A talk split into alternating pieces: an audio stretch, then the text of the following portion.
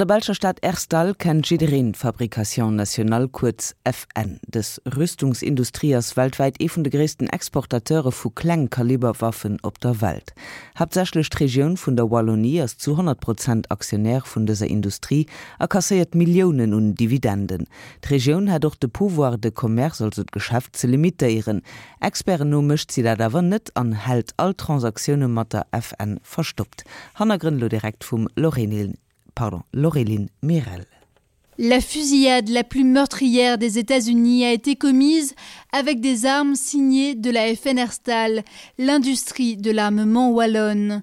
En octobre dernier, Stephen Paddock utilise trois semi-automatiques, des FN-15 pour tuer 58 personnes et blesser 850 autres dans un festival de musique à Las Vegas.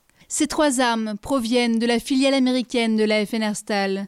Cette filiale vend principalement ce qu'on appelle dans le jargon des armes légères, des pistolets, des fusils, aux militaires, aux policiers, aux particuliers, aux États-Unis et ailleurs. Sa publicité est bien connue par les Américains. We are FN, the world's most battle-proven firearms. We are historic. We are undisputed. We are renowned. We are legendary. Cette légende est née dans la ville de en région wallonne, en 1889. La cité de l'armurerie liégeoise est devenue l'un des plus grands producteurs d'armes de petit calibre au monde. Et c'est la région wallonne qui en bénéficie. Elle détient 100% du capital de la FN Herstal et décide seule de ses licences d'exportation. Son argument principal, c'est la préservation des milliers d'emplois dans la commune. Pour s'en convaincre, nous rendons dans cette commune à 30 km de Maastricht.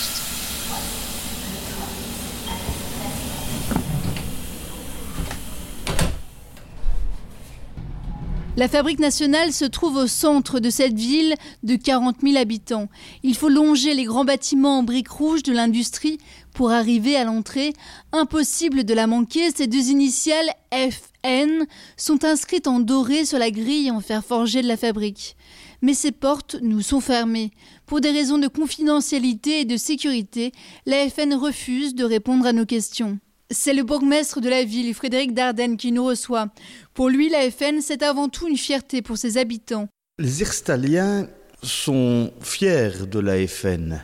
Ils ont quasi tous un membre de leur famille qui a travaillé à la FN, où ils ont travaillé eux-mêmes à la FN. Et donc, il y a un certain attachement à cette entreprise, cette entreprise qui, à la belle époque, à sa belle époque, a compté plus de 10 000 travailleurs, 10-12 000 travailleurs, et qui était vraiment le cœur de vie de euh, la ville de Herstal. La FN, c'est aussi une histoire de combat, celle pour l'égalité homme-femme. En février 1966, des ouvrières de la FN lancent un mouvement de grève de 12 semaines pour gagner le même salaire que les hommes, 7 francs au lieu de 2. Elles crient leur slogan à travail égal, salaire égal. Mais le combat des ouvrières de la FN paraît bien loin aujourd'hui. Herstal semble avoir perdu de son éclat, la toiture de sa gare part en lambeaux, Sur le quai, on a enlevé les vitres des abris pour éviter les casses. Ce jeudi, c'est jour de marché à Herstal. Nous y rencontrons Daniel, qui habite dans le quartier depuis 20 ans. Employé dans l'industrie automobile, il a été mis sur le carreau pour finir sa carrière comme employé communal. On avait de tout, pas que l'AFN. On avait les, forces de Zébruges, on avait, euh, même, euh, quand j'étais plus jeune, il y avait même euh, les motos on fabriquait des motos ici installé c'était là je veux dire la commune la plus industrialisée de, liège hein, ici installé maintenant ben, il y a mais très peu. Il reste encore un peu mais mais très peu Aujourd'hui, la zone industrielle s'est déplacée en dehors de la ville. Les industries existent toujours, mais elles emploient une main-d'œuvre plus qualifiée. Il n'y a plus de place pour les ouvriers, tout est robotisé. Le taux de chômage a grimpé à 20% dans la commune, 36% chez les jeunes. C'est plus que la moyenne de la région. Quant à la FN, elle a perdu en 40 ans plus de 8000 salariés. Son syndicat le plus actif, la FGTB, lié au parti d'extrême gauche Wallon, est à cran. En octobre dernier, les mouvements de grève qu'ils ont lancés ont échoué. Dans le bureau de la FGTB, les journalistes ne sont plus les bienvenus. Nous retrouvons donc Daniel pour qui les choses évoluent petit à petit dans le quotidien. Ça avance un peu comme partout, mais un petit peu tard quand même. Hein. On a attendu longtemps quand même pour que ça, bouge un peu. Maintenant, les belles rues, les belles trottoirs, allez voir, je vous conseille, 30 millions d'euros avec la maison communale. La FN est surtout une source inépuisable de revenus pour la région. La Wallonie a reçu 10 millions d'euros de dividendes du commerce de la FN. Actionnaire majoritaire, la région détient aussi le contrôle politique sur la FN. Elle nomme notamment son directeur général. Depuis 2003, le ministre-président wallon peut seul limiter le commerce des armes en interdisant les licences d'exportation. Pour le bourgmestre socialiste d'Erstal, la Wallonie est à la pointe en matière de contrôle des armes. Il y a des règles européennes et elles sont appliquées avec une volonté de rigueur particulière au niveau de la région Hollande, car on sait que c'est sensible, et c'est d'autant plus sensible que l'actionnaire de l'entreprise FN est la région Wallonne. Mais cet argument ne convainc pas, en particulier sur le commerce des armes vers l'Arabie saoudite. La Wallonie est le deuxième exportateur d'armes vers Riyad. Pourtant, le pays est le principal lieu de transit des armes et l'un des acteurs majeurs de la guerre au Koweït. Il ne répond pas aux critères européens sur le commerce des armes. En octobre dernier, des ONG ont déposé un recours au Conseil d'État contre 25 licences d'exportation vers l'Arabie saoudite approuvées par le ministre-président wallon, Willy Boursu. Parmi elles, le CNAPD, une plateforme qui réunit 40 associations belges anti-armement. Nous allons dans les bureaux de l'ONG à Bruxelles.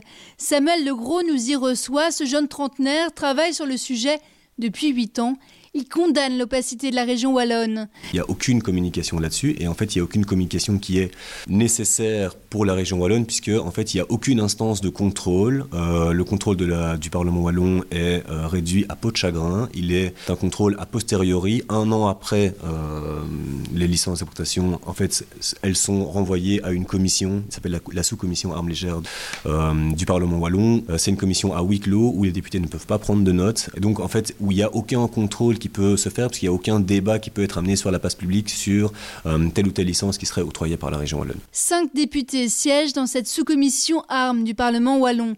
Nous joignons par téléphone un ancien de ses membres, Luc Tiberghien. Ce député fédéral écologiste y a siégé pendant cinq ans.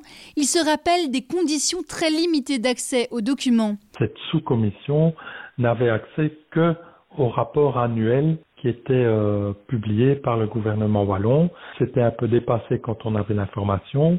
On pouvait consulter ce rapport qui faisait à peu près 150 pages dans un bureau euh, du Parlement wallon, mais à huis clos également.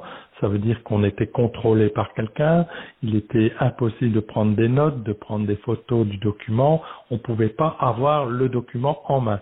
Donc c'était vraiment très très confidentiel et on faisait tout pour qu'on ne puisse pas avoir une vision totale sur ces rapports. Il évoque également des pressions répétées de la part de la FN et des syndicats. La FN à Herstal, je l'ai senti tout le temps pendant tout mon mandat et pendant les cinq ans que j'ai passé dans cette sous-commission, comme étant soumis à des pressions, même dans mon propre parti, eh bien, on me disait très souvent, oh, mais attention, il y a la question de la survie de la FN à Herstal, de l'emploi sur Liège, et donc ne va pas trop loin dans tes interventions. Depuis, il y a eu peu d'évolution, la région garde toujours son précaré, pourquoi donc? Nous avons posé la question au GRIP, le seul groupe de recherche de Belgique francophone à travailler sur l'industrie de l'armement.